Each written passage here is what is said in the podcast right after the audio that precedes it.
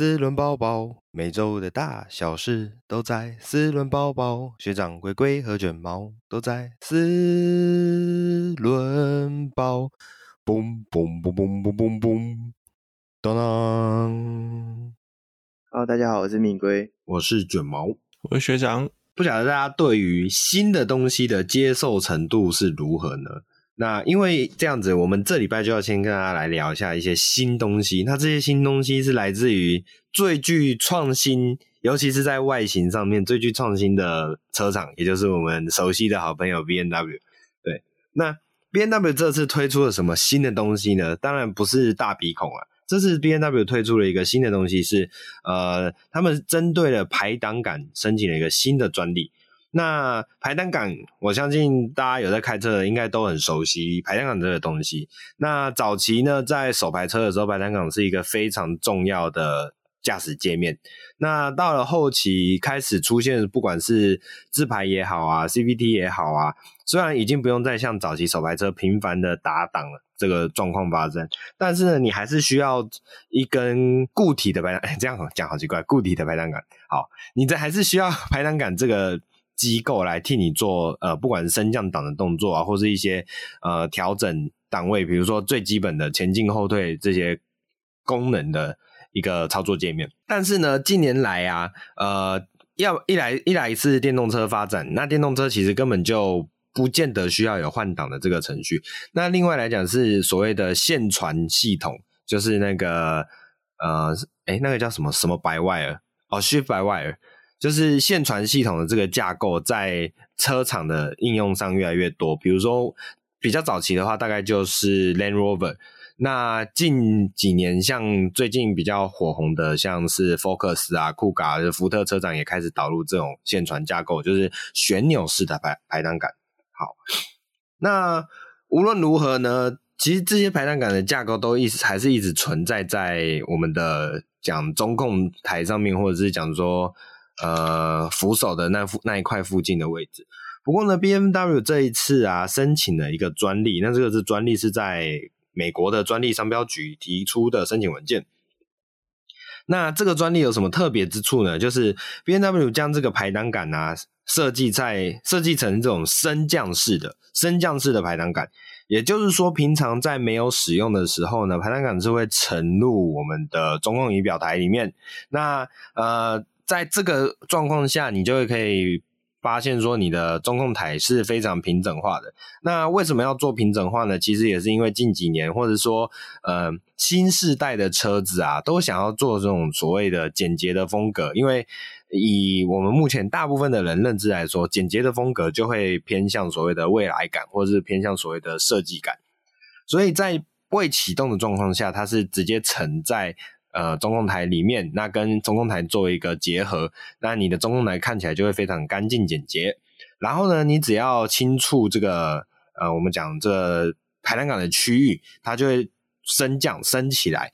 那升起来以后呢，就会像有点像是我们那种呃传统形式的游艇型排挡杆。对，那你就可以一样，就是比如向前推、向后推啊，或者是上面的按钮触控啊，它就可以做 B P 档的切换啊，或者是 D N R 档的切换啊，这样子。好，那目前的这一个，因为它其实是专利的申请文件的，那我们知道这种专利申请，它并不一定就一定会上市，就是不一定真的会量产。但是，因为这个设计风格，其实我觉得是非常的特别的，然后也非常的具有设计感，也非常有未来感。那我其实还蛮期待看到这种排挡杆设计的出现，对吧？两位觉得这种升降式的排挡杆设计是会好或不好呢？会不会有什么问题？它的升降式的排挡杆啊，其实在新的小改款的这个，哎，小改款、大改款的福特 F 一五零上面就有。我可以说看起来是一模一样的是构思，类似的构思。对对对，就是反正就是它可以整个收下去嘛。对，但我觉得差别可能是在收下去的用途在哪边这样。F 一五零的那个设计是它并不是升降，它是往前倒，然后可以倒平。对对对，对，那呃，F 一五零上面它这样的设计有一个很大的功能，就是它。把它倒平以后，它可以把它的扶手往前，我忘记往前推还是往前伸了。但是简单简单来讲，对，它会让中控台完全把空间让出来，变成一个非常像是工作用的平面。对，嗯、这是最主要的设计。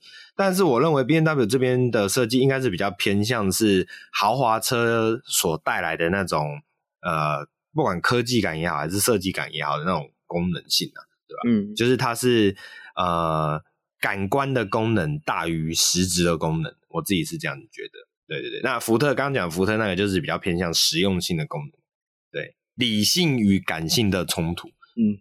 所以 B N W 这个就是就跟劳斯莱斯前面那个天使一样哦，对对对对对，升降天使，对，没错。好，我只觉得会卡灰尘呢，会卡灰尘，这个倒不能否认。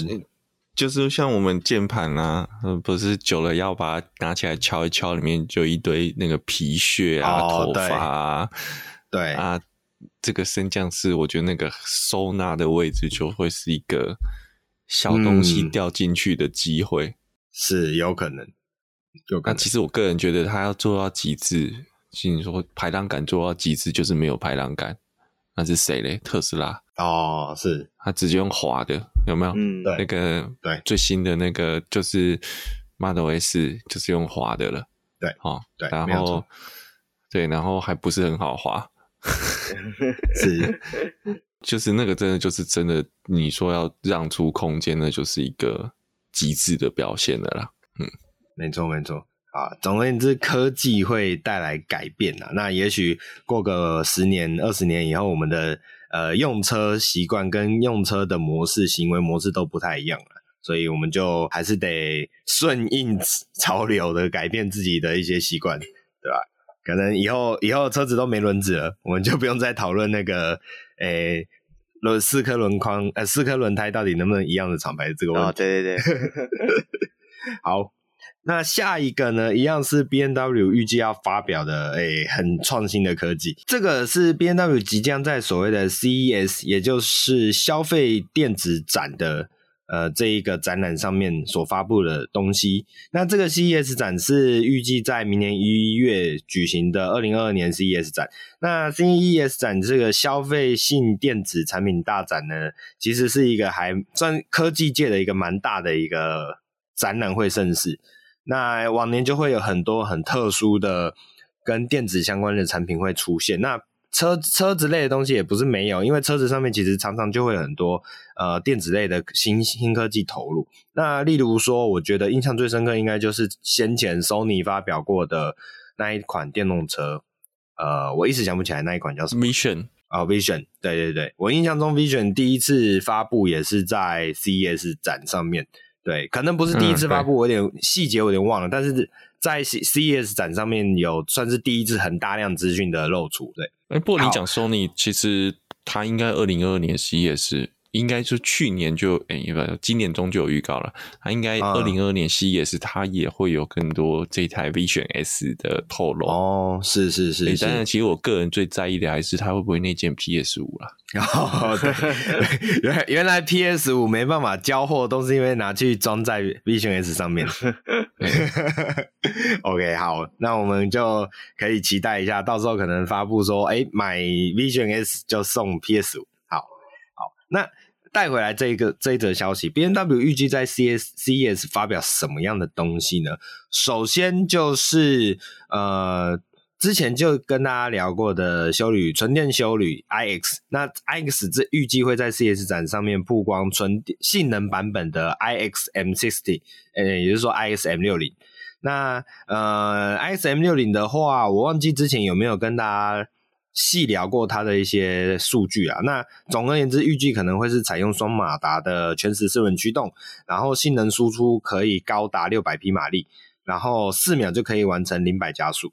那甚至有传言说，同集团的劳斯莱斯正在开发的新的纯电型休旅车 Spectre，很有可能就是会跟呃 BMW 的 iX M60 共用同一套动力系统。对，那为什么呢？因为据说目前劳斯莱斯使用的 V 十二引擎的动力啊，其实也就差不多是这个水准。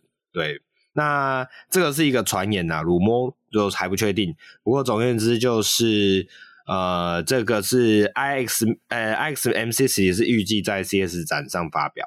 好，那这是性能版的部分。那但这并不是我现在想要跟大家分享的事情，因为这一次 BMW 还宣称他们会发表一项全新的科技。这个科技是什么呢？这个科技是只要透过车上的按钮，一个按键，触及一个按键，你就可以更换你车子的外观车色。哦，这个就很特别了。这个我觉得相比性能版的 iX 是更令人觉得呃兴奋跟期待的。对，那呃之前有有一款可以更换车色的车。也是蛮经典的。那我如果没记错的，应该就是那个黄蜂侠那部电影里面的那一款黑美人，是不是？那个叫黑美人吗？那电影是叫黄蜂侠吗？啊、哦，是青蜂侠，是不是啊？好，不好意思，周董在狂风，周杰伦在哭啊。OK，没事，青蜂侠，对对对，好，那那一款在电影里面就是为了躲避警察的追击嘛，所以就是用这个功能让它可以暂时的改变车色。对，那呃，还有什么别款车是有办法一键变色的吗？蝙蝠侠有吗？零零七的 Aston Martin 啊，零零七的 Aston 有吗？哦，变形变哦，这个就是更高阶的技术了。对，好，那两位对于这个科技有可能实现有什么看法吗？这样以后以后行照不知道怎么写。对，我刚刚也是想，台湾监理站表示头痛。没有，到时候就是你开着变色的车在路上，然后会被告发，要你回去验车，然后你就说这明明就是原厂车色。没有嘛，你回去验车就是本来的颜色啊，啊，就是把它改回去嘛，开过去？不不不，你就按个按钮，不就就回去了吗？可是路上拍照拍被拍照片下来的时候，会发现是，比如说你可能是红色配你的车牌，结果你回厂验车的时候是白色配你的车牌。那你验车当下是没有错的就可以了。哦啊，对，只是只是你要回去验车啊。对对对，不过应该没有那那么无聊吧？就是好，假设可能未来 B N W 的某一款车它配有这个功能，然后路上就有那种。检举魔人，只要看到这一款车就拍下来告发一次，拍下来告发一次，那也是蛮困扰的。那也要很懂车，那也要很懂车，对对对，好，可能就是我买不起，所以我就告死你这个概念。OK OK，好，我们期待一下啦，就明年一月的时候就可以见真章，这到底是一个噱头呢，还是是真有其事啊？这个就好好，我们要好好的观察一下。OK，那讲到 B N W 弄惨的东西，诶、欸，除了大鼻孔之外啊，我们接下来要来聊这一台。诶、我相信当初当初我们在小群组里面分享这个新闻的时候，两位也是看的也是直摇头啊，惨不忍睹。那就是新的 Mini Cooper S 电动车版本的照片流出了。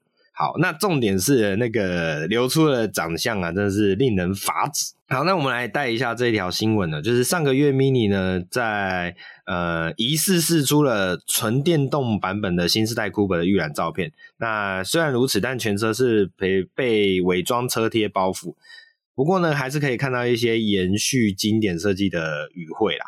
好，那稍早之前呢，呃，在社群平台上流出了几张据称是 Mini Cooper S Electric 新车照片，那这个照片就没有所谓的伪装车贴喽。那好，这个是来自于 Instagram 上面有一位用户呢，叫做 Wilco Block，呃，W I L C O B L O K 的这个用户所上传的几张在中国拍摄到没有经过伪装的 Mini Cooper 原型车照片，诶。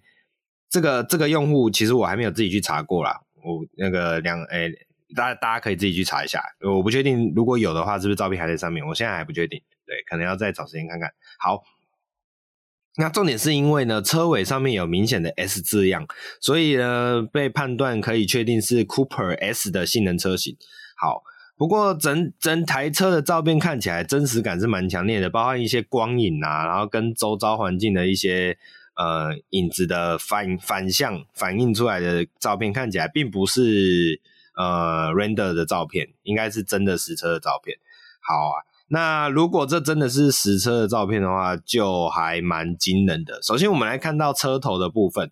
嗯、车头的部分呢，两个车灯其实算是延续了 Mini Cooper 的经典式的那种圆形车灯，这个倒没什么问题。那主要还是在前气坝的设计啦。前气坝的设计，它这种整个设计感，我觉得有点像是要怎么讲？它是用一个非常大的类似六角形的线条去包覆的中间，我们一般在电动车上面常见到的那种封闭式的保杆设计。但是呢，因为这个封闭式保杆设计，它只有中间一条很粗的车身色，那上下还是有微微的露开露出黑色的开口，所以整体的这个视觉感就有点像是留着小胡子的那种感觉。那甚至我是，呃，我女朋友看到的时候，她说：“诶、欸、我忘记是不是我女朋友讲的，好，我讲的，好，我用、欸、用朋友讲，啊，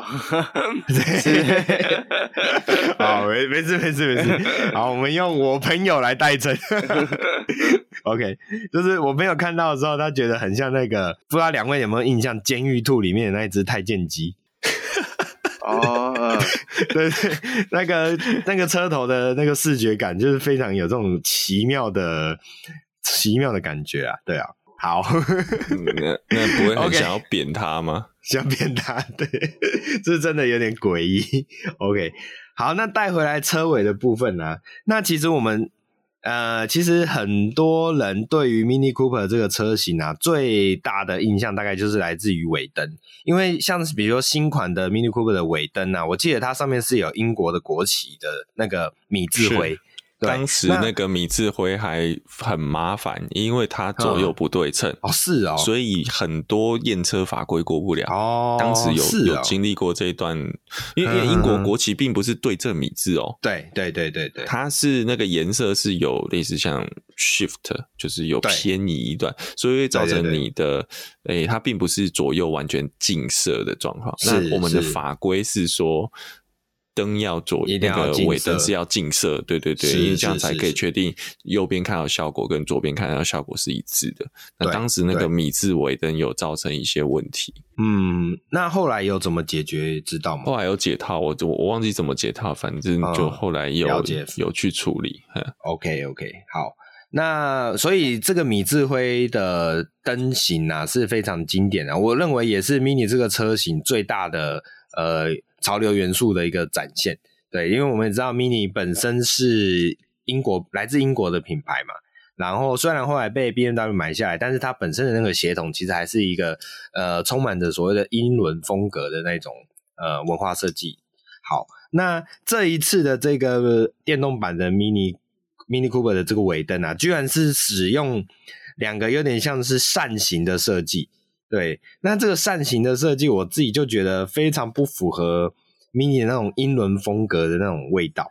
好，然后这两个扇形的尾灯呢，因为它是扇形内缩，那内缩到中间车呃车尾门的中间的时候，再用一片很大的黑色饰板去串联，然后在黑色饰板上面贴上了 Cooper S 的字样。那呃，中间的那种贯穿式设计是现在很常见的手法，倒没有什么太大的争议啊。我觉得还是两侧的那种扇形尾灯，非常的不太符合我们印象中的 Mini 应该有的感觉。对，那整体来说的协调感也没有那么优，所以我只能说，哎、欸，不知道 B N W 的设计师还想要再搞烂几个品牌？哦，没有了。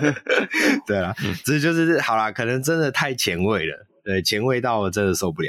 对，两位对这台车还有什么 评论？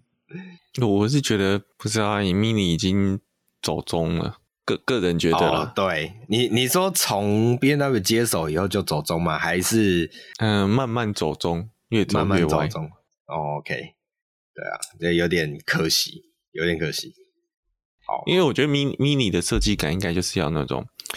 很圆润，然后非常对对对，非常特立独行。他、嗯、不在乎你市场的设计会是什么，他不需要跟大众的品味妥协。嗯、但是，是第一个啦，所以我们就讲到呃，F 四代哦，是 F 四代到你最近是 F 五六嘛，其实就已经有接近一般大众的这个品味啊。不过，但你要卖大众车，但要接近到。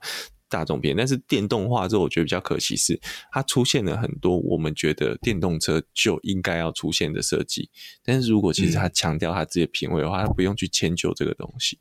嗯嗯嗯，是是，对啊，我觉得光是把贯穿式的车尾设计放进来，就觉得就何必呢？格格不入。对，他应该要去坚持这个。就是我讲英国国旗那个尾灯就很棒，嗯，因为那就是大家一眼看到就知道这就是 Mini。对啊，然后车顶双色车顶，车顶就是要放个英国国旗。嗯嗯嗯，对对，好，总之有点回不去啦啊。不过内装的部分，我觉得倒是很很蛮好的，维持了 Mini 给我们以往的传统的感觉，就是它。呃，内装这是这个部分使用了中控荧幕，一样是植入了所谓的数位式的中控荧幕。那这算是目前的趋势。不过值得庆幸的是，它的这个数位荧幕没有像我们一般常见的那种方形荧幕，它反而是使用这个圆形的荧幕设计。对，那因为这个我们有比较有印象的话，大概就知道，呃，Mini 的车子里面的一些中控界面啊，它是整个还有它，我记得包含仪表板，它都是使用的圆形的这个构型。那整体来说，这个圆形的荧幕呢，可能算是唯一保留下来的一个经典设计吧，对吧？那至少是一个不幸中的大幸，大概是这么。没有，我觉得还有一个，还有一个东西可能会被保留下来，嗯、就是。车子行走时的异音声，OK，尤其是要没有引擎声之后，对那个所有的咔啦咔啦咔啦，就全部会被放大。好，那我们只能呃祈祷，千万到时候不要太惨烈。OK，下一台，我们既然聊到聊到了 B N W，那可能接下来来聊一下，哎、欸，另外一个对手就是 Mercedes。AMG One 的最新谍照被露出了。那 Mercedes AMG One 两位之前有了解过吗？它算超跑吗？它、欸、我它我觉得算 Hypercar 等级，不是 Supercar，是 Hypercar。是是是。那一个很大的原因是因为 Mercedes One 这一台 Project One 这台车，嗯呃，基本上它就是你就把它想了，它就是一台 F1。嗯，然后让它可以在路上跑。是是是是，好。那为什么会说到 F one 呢？因为其实有一个很大的重点，就是其实它有一个很大的重点，是因为它搭载了 F one 级别的引擎，采采用的是一点六 T 的设定，一点六 T V 六。哎，那这我有，因为我平常比较少在看赛车啦，赛车学长想必是比较清楚的。嗯、我现在才知道，原来 F one 赛车才一点六升哦。是啊。没有错，一点六 V 六，这个从二零一六开始玩混合动力模式，就是这个排量，其实一直在减小了。Oh. 而且包括早年 F one 是动辄到可能转速是破一万五到两万转，那现在顶多就是一万。我记得现在好像一万两三千吧，嗯嗯嗯，所以那个声浪其实是差很多，就一点六的排量，虽然它是 V 六，但其实大家就说这个现在 F1 的声音跟十年前 F1 的声音是差很大的，再加上十年的车子又更小台，F1 其实车体是越做越大，因为安全设安全规范，因为车速越来越快是。的关系，所以车子变大，引擎变小，马马力是还是很变态啦。是那是是，其实 AMG One 这一台车。最大的，呃，大家那时候在讲说，它一个除了这个引擎与众不同，非常有特色以外，因为毕竟就是一台 F 一颗 F one 的引擎，加上它的那个油电混、嗯、油电混合系统，它的重点是、嗯、它的保养也等同 F one 的等级，它是每五万公里就要回原厂拆掉大保，是是是。是拆引擎哦，就是引擎要这个重组哦，还不是说我换换机油、换换链条就好了，对对对对。哇，那真的是非常惊人的，应该说口袋真的要够深才有办法拥有这一台车。对啊，这台车也是一直以来都是闻楼梯响，但是、嗯、呃量产起来好像一直都没有没还没就是没有交车啦。嗯嗯嗯，是是是，对。那因为是谍照曝光啊，所以我觉得我们还是稍微的描述一下它的外形。那学长刚刚就有提到，它其实就是一个套着跑车壳的 F1 赛车嘛。对，那因为是套着跑车壳啦，跑套着跑车壳，嗯，所以它的外形，对它的外形上来讲，我觉得确实是还蛮有呃，Mercedes 的在跑车上的设计的一些风味，比如说它非常流线，然后非常低趴的外形设计。那呃，前面两个头灯它不是使用目前很常很常见的那种很一定要做的很扁很扁的那一种头灯，我觉得相较之下就觉得视觉感还蛮好的。然后下面有非常宽大的气坝。然后在气坝的中网上面呢，直接印刷上了 AMG 的灰，呃，厂徽。对，所以整体的风格来讲，辨识程度非常高。好，那呃，车后的设计呢？哦、呃，它的车顶有一个很特别的设计，那个应该算是进气口吧？是不是？哦、对，因为那个就比较 F one 的呃的进进排气设计，嗯，因为它是中、嗯、中后呃 M 码嘛。，M 码匹配，所以它的进气口 cooler 会在那个，进气口会在上面，然后 cooler 会在旁边。是是是是，对，它它是算是一个很特别的特征。对，那呃，甚至在这个进气口往后有一个延伸，是一个有点像鱼鳍的那一种空力套件的形式。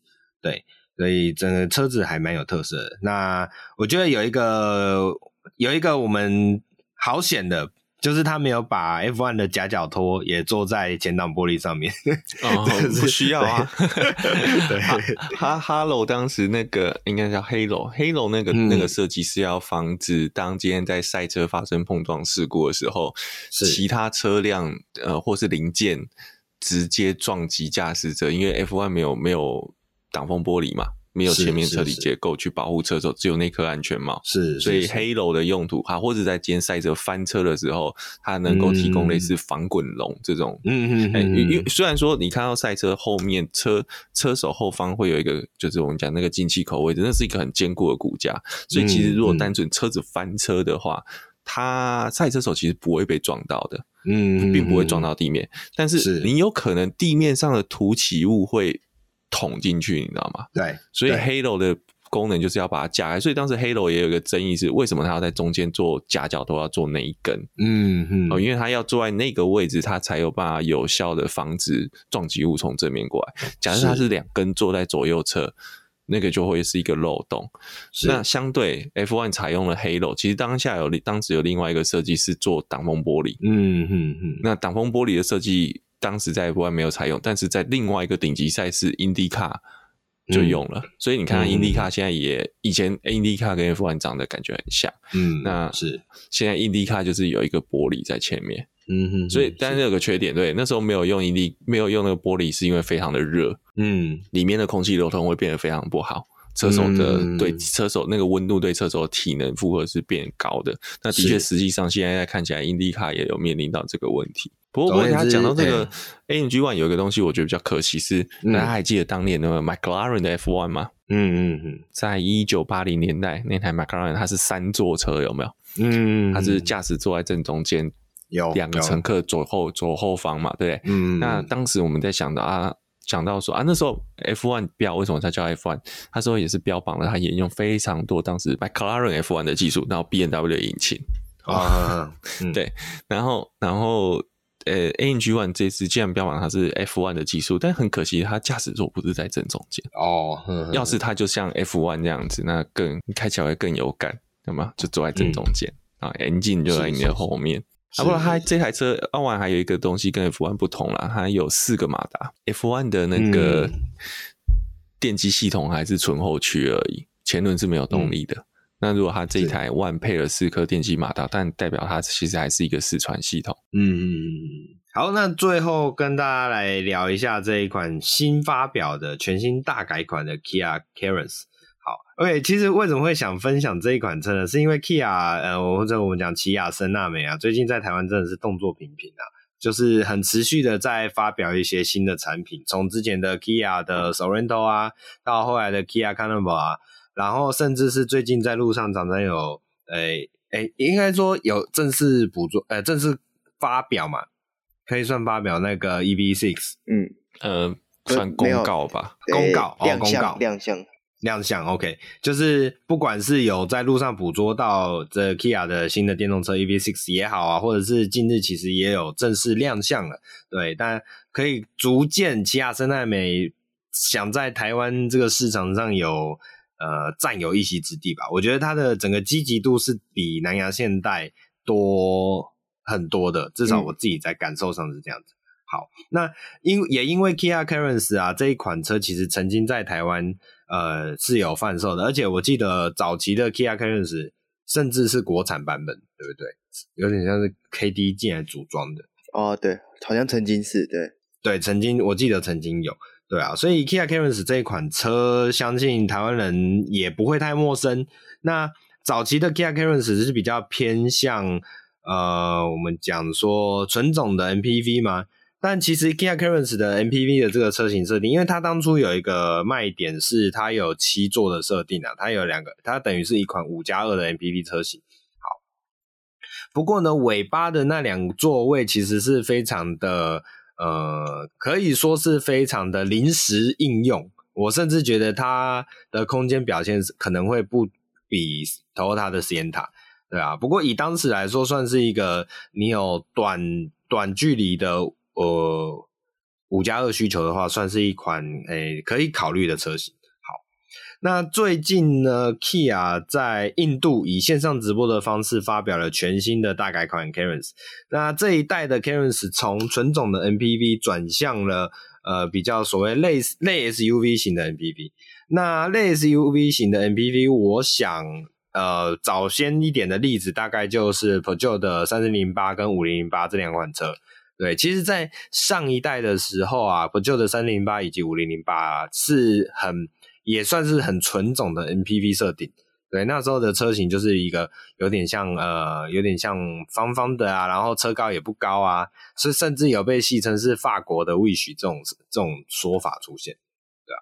那后来呢，大概就是在新世代的三零八五零八发表的时候啊，发表之初是让人非常惊艳的，因为它直接从呃原本的。呃，所谓的 MPV 车型的设计风格，直接改变整个设计导向，变成了一款呃非常明显的 SUV 的味道。那也是接也也算是跟上了当时的那个 SUV 潮流，所以后来的表现，呃，销售表现在全国呃全球的销售表现其实都不算太差。那在台湾的话，也算是我认为啦，以当时 Peugeot 的产品线来讲啊，算是。呃，挽回了一些 Peugeot 在台湾的市场上的一个劣势的状况。刚刚有提到它转向了类 SUV 型的 MPV，那为什么会这样讲呢？是因为它虽然整个车高的设定有架高，然后整个车型的设计变得比较偏向 SUV 的粗犷感之外呢，但是它的车型本身还是比较偏向 MPV 一一般会设计那种呃空间优先的设计。比如说它的车尾啊，车尾就是比较呃方正型的格局，然后没有过度为了像 SUV 修饰那个线条有过度的下压，在车顶的曲线没有过度的下压，所以整个空间表现我想会比起前一代的 Carens 好很多。那目前官方释出的讯息还没有看到很明确的车格数据啦，或者是也有可能我们这边资料还没有整理到。那呃。但是整体的空间表现，我想一定会比上一代再好一些。好，那车型的造型设计的话呢，一样车头还是一样采用了所谓的 Tiger Face 的进气口造型，这也是 Kia 的主要的设计语汇。那用了类似上下分离式的头灯跟日行灯设计。然后中间有一个类似贯穿的饰条，银色饰条，我不确定那个是灯条还是饰条。目前这样看起来，我会判断它应该是饰条。对，所以呃的风呃 Kia 的设计风格的那种造型感是还蛮明显的。车尾的部分嘛，车尾的部分嘛是没有太突出，不过也算是延续 Kia 目前常见的那种语汇风格。呃，大家可以再去自己去搜寻一下。那整台车的外形，我觉得虽然没有到很特别，但是呢，去却是充满了一种你不会觉得它太糟糕，它的外形上不会觉得它太丑，哎，算是一个蛮中规中矩之下，又还带有微微的呃简约风格的这种车型设计。所以我觉得整体来说的表现是还蛮好的。那如果这一款车之后真的有机会进到台湾的话，我觉得它也是具有它一定的呃应该说具有它一定的吸引力啊，它的产品力应该还是有，呃，算是不错的，对啊。好，然后龟董当初看到它的外形时候是有点维持是吗？呃，我有点忘记它长这样了，我看一下。哎，你不是说它？他长得像 U X。哦，对对对对对对对对，就没有节操的这个外形设计嘛，没有节操。不是你你你不是支持我那提告吗？对对对对，没错没错。这个乍看之下，我真的以为 U X 是小改款还是怎样？为什么啊？你是指车头的部分吗？车头也是车头也车头是最主要，然后再来是它其实车侧的后面就是一个比较方正、比较像货车的造型嘛。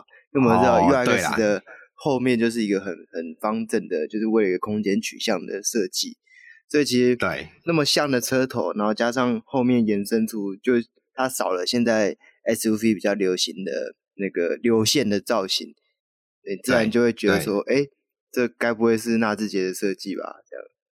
这样，气场相同就对了，对对，气场相同，那强烈怀疑是不是有。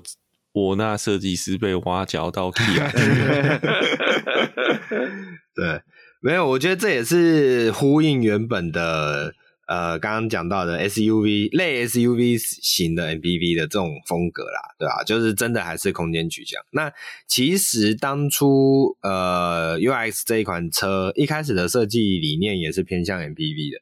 是后来因为市场太喜欢、太需要 SUV 的产品，所以才顺应的做了一些调整，变成现在我们大家所看到的 UX。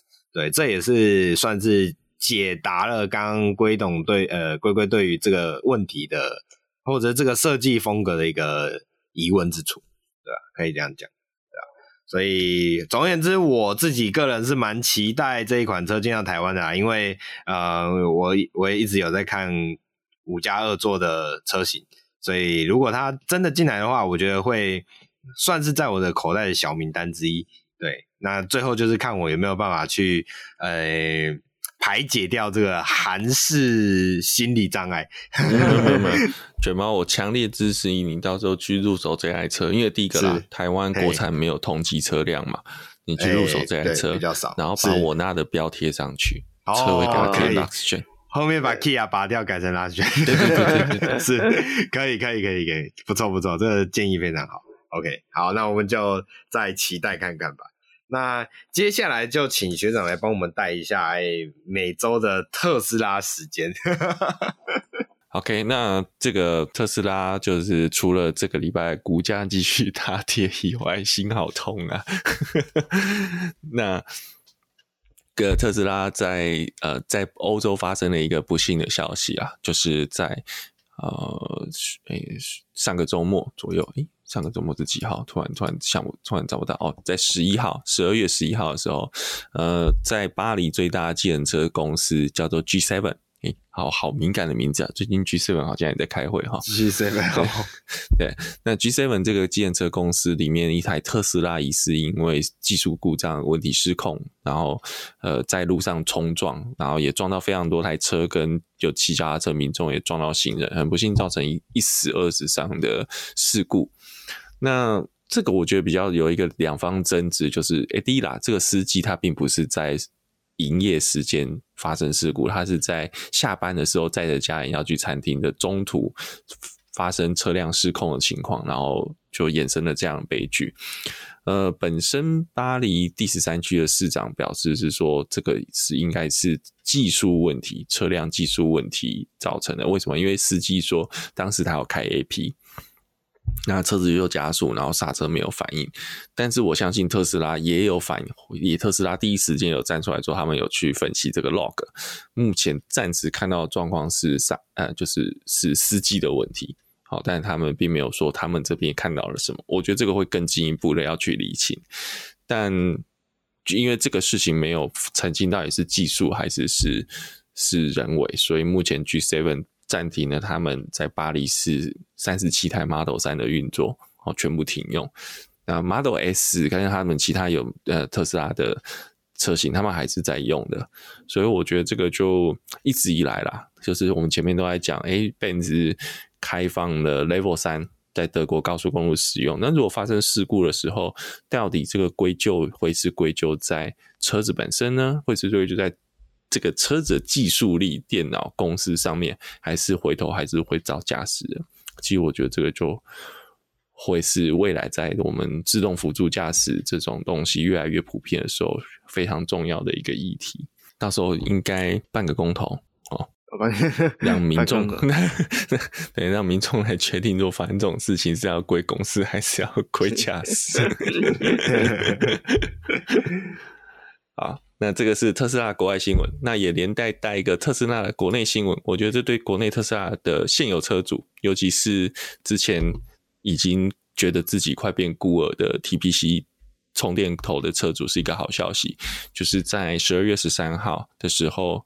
呃，标准局国家经济部标准检验局发布了公告，说我们之前谈的台湾的国家充电标准，电动车充电标准四种充电头，现在要纳入第五个，就是特斯拉的 TPC。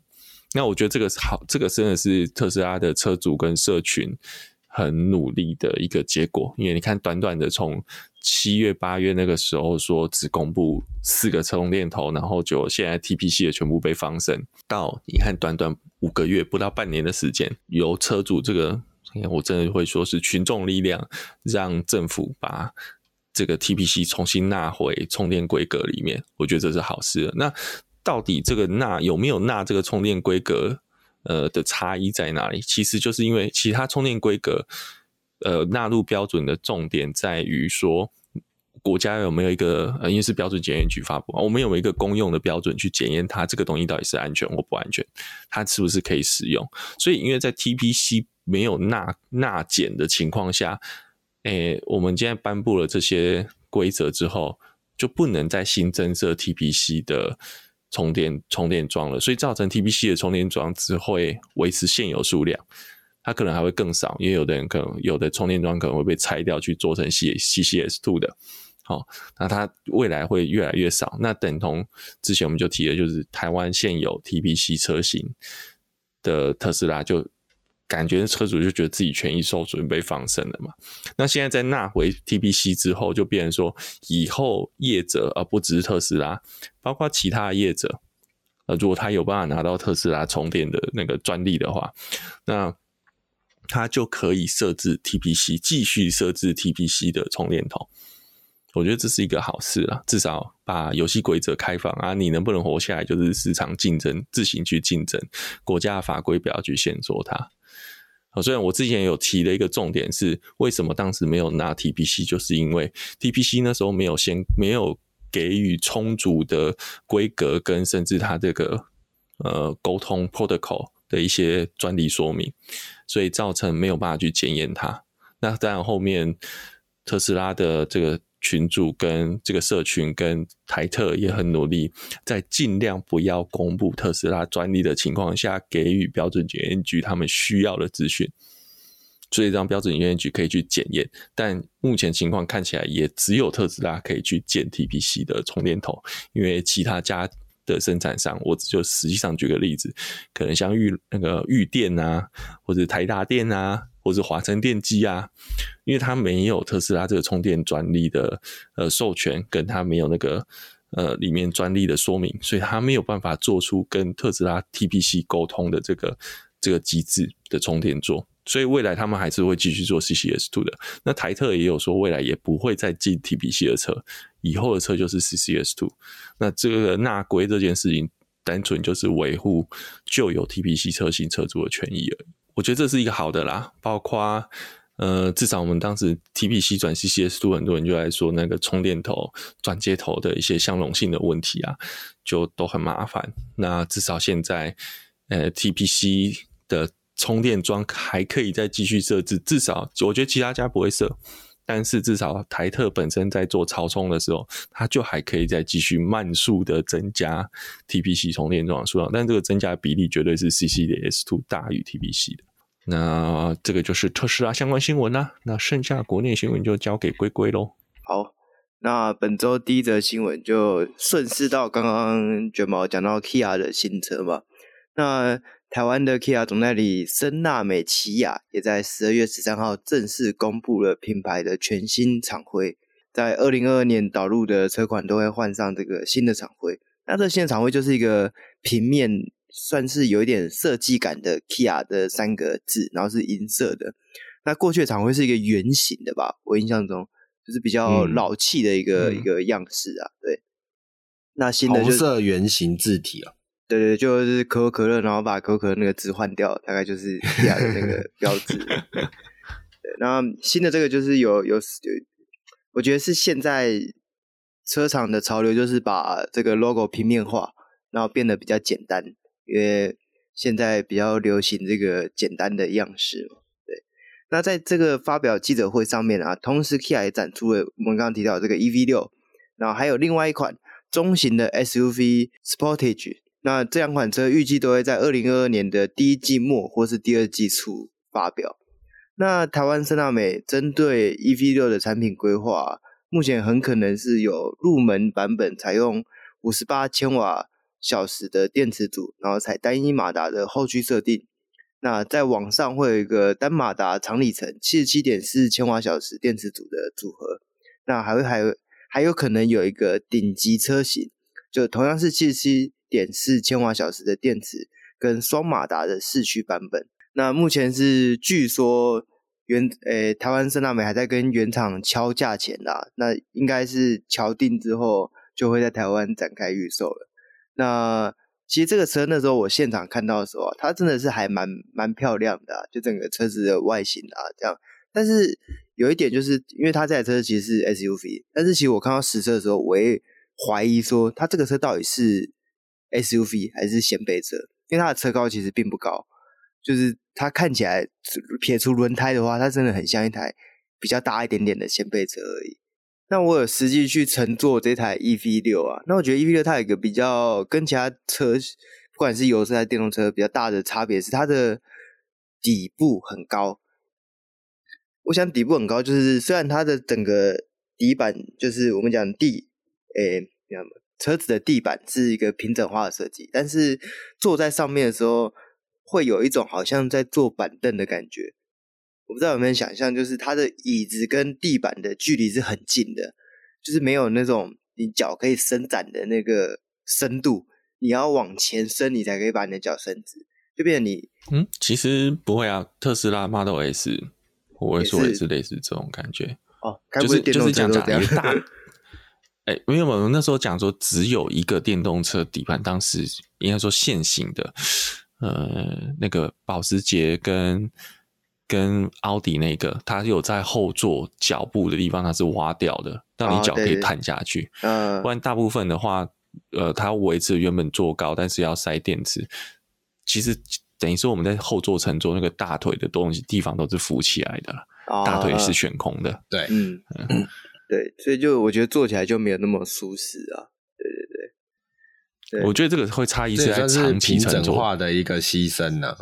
嗯，对，所以所以奥迪那时候就会一个人都让那个那个保时捷那个 J1 底盘就把那边挖掉，所以你看到它电池并不是一整片的，但是在后座那个脚部是一个镂空。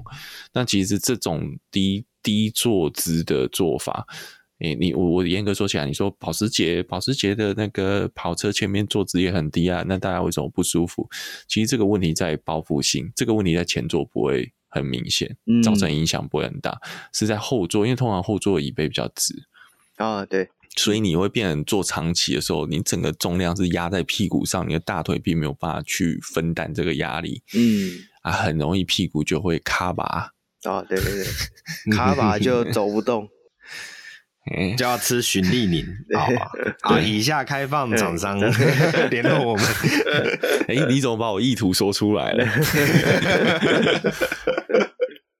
好，那这款那个 EP 六啊，其实原厂现在都还没公布相关的，就是价格方面的资讯，所以就再等等看吧，看看之后会有怎样的一个策略。不不过讲真的，因为 EV 六跟 Ionic Five 是兄弟车嘛，对，完全是共底盘啊，又是 Kia 跟现代，我记得还有一台车也是，呃，现代那个 Genesis 的 GV60 啊，对对对对对，但 Genesis 就是高级牌了。那 Kia EV 六等于是等于是这三台车里面的，我讲最最最低阶款，呃，就是最。嗯，就是叫贱民款啊，这样讲一定会被 Kia 告。但是 但是其实我讲真的，我觉得韩国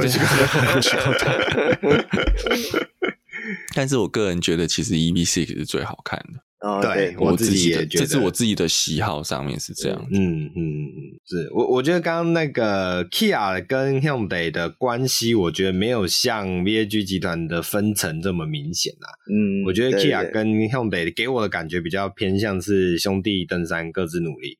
嗯，对。那风格上面来说，就是反正 Hyundai Kia 就是比较走类科技风啊，然后 Hyundai 就是比较走那个，这这之前我们在讨论内装的时候有聊过。用的也就比较偏向那种居家的设计感，对、嗯，所以我觉得这也是看个人喜好啦。对，相对于 Genesis 的定位来说，这两个牌子的分层，我觉得并没有 BAG 集团来的明显。不过它还是有一个哥哥跟弟弟的那种分野啦。哎，我相信一个平行的。对，本宗还是比较可能论资源上可能还是会比较好一点的，但我觉得以这样的设定下，Kia 做的其实已经算蛮不差的。嗯，没有这个，我忽然想到，就日本那个所谓本家跟分家，嗯，那到时候会不会有那种分家的小孩被过继到本家去挂本家名？哦，很有可能哦，我们不知道嘛，我们看到的时候也都已经名字都出来了嘛，是是是，不可能，不可能。那第二则新闻呢，是小改款的 BMW X 三、X 四跟 X 三 M Competition 跟 X 四 M Competition 已经正式在台湾发表了。那 X 三的价钱是两百四十七万到三百七十三万，那 X 四是两百六十三万到三百八十三万，那 X 三 M Competition 是五三五万，跟 X 四 M Competition 是五百四十五万。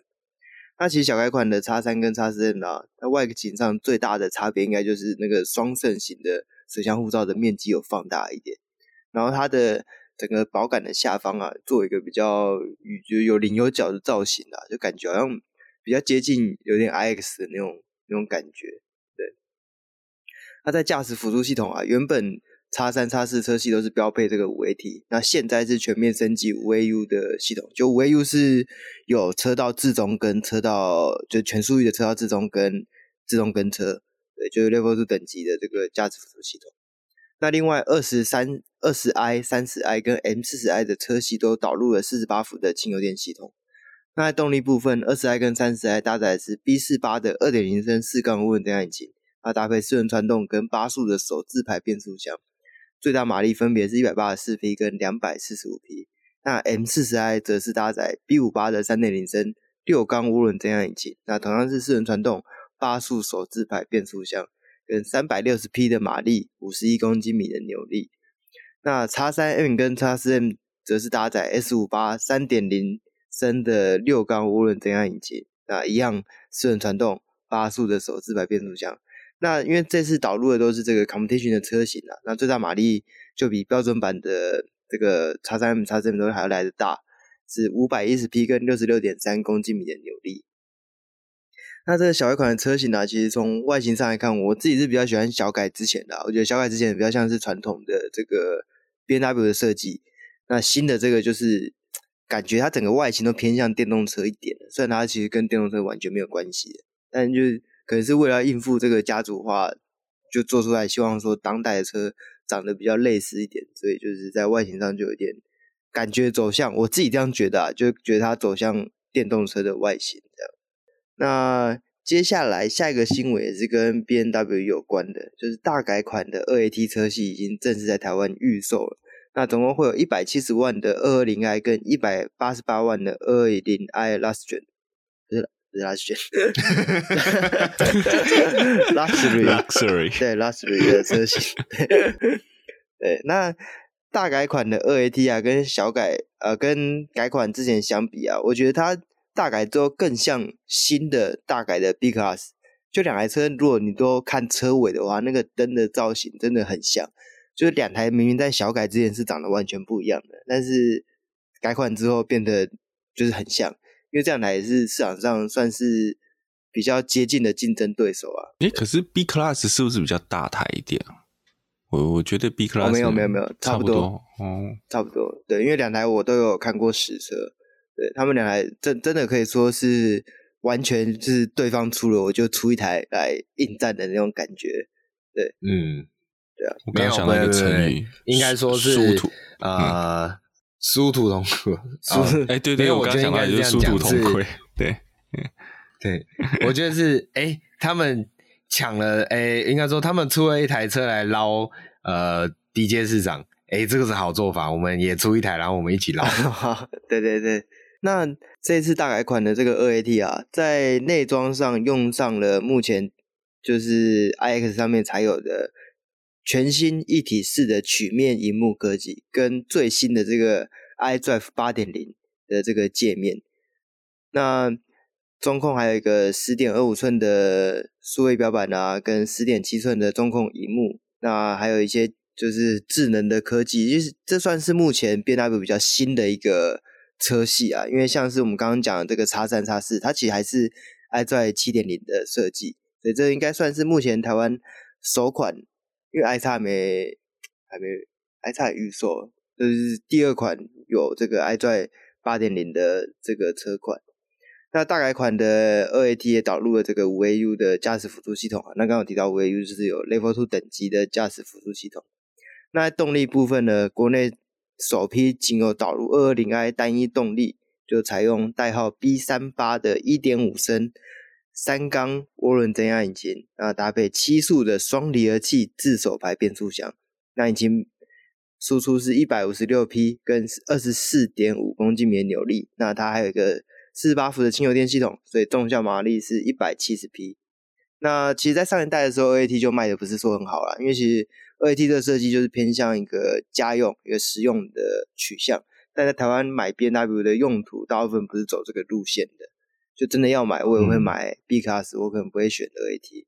那再来是因为这个二 AT 它搭的是这个七速的手诶自手排变速箱嘛，其实，在 B N W 车系啊，从下到上现在已经没有在用自手排变速箱，全部都是列伏的八速，所以你买一个比较少见的变速箱。其实也是相对在维修上，我觉得是比较需要去担忧的一件事情啊。那其实上一代的时候，二 AT 就卖的不是很好嘛。那这一代应该，我觉得应该不会卖的太好了，因为它外形上就看起来又更更家用了一点。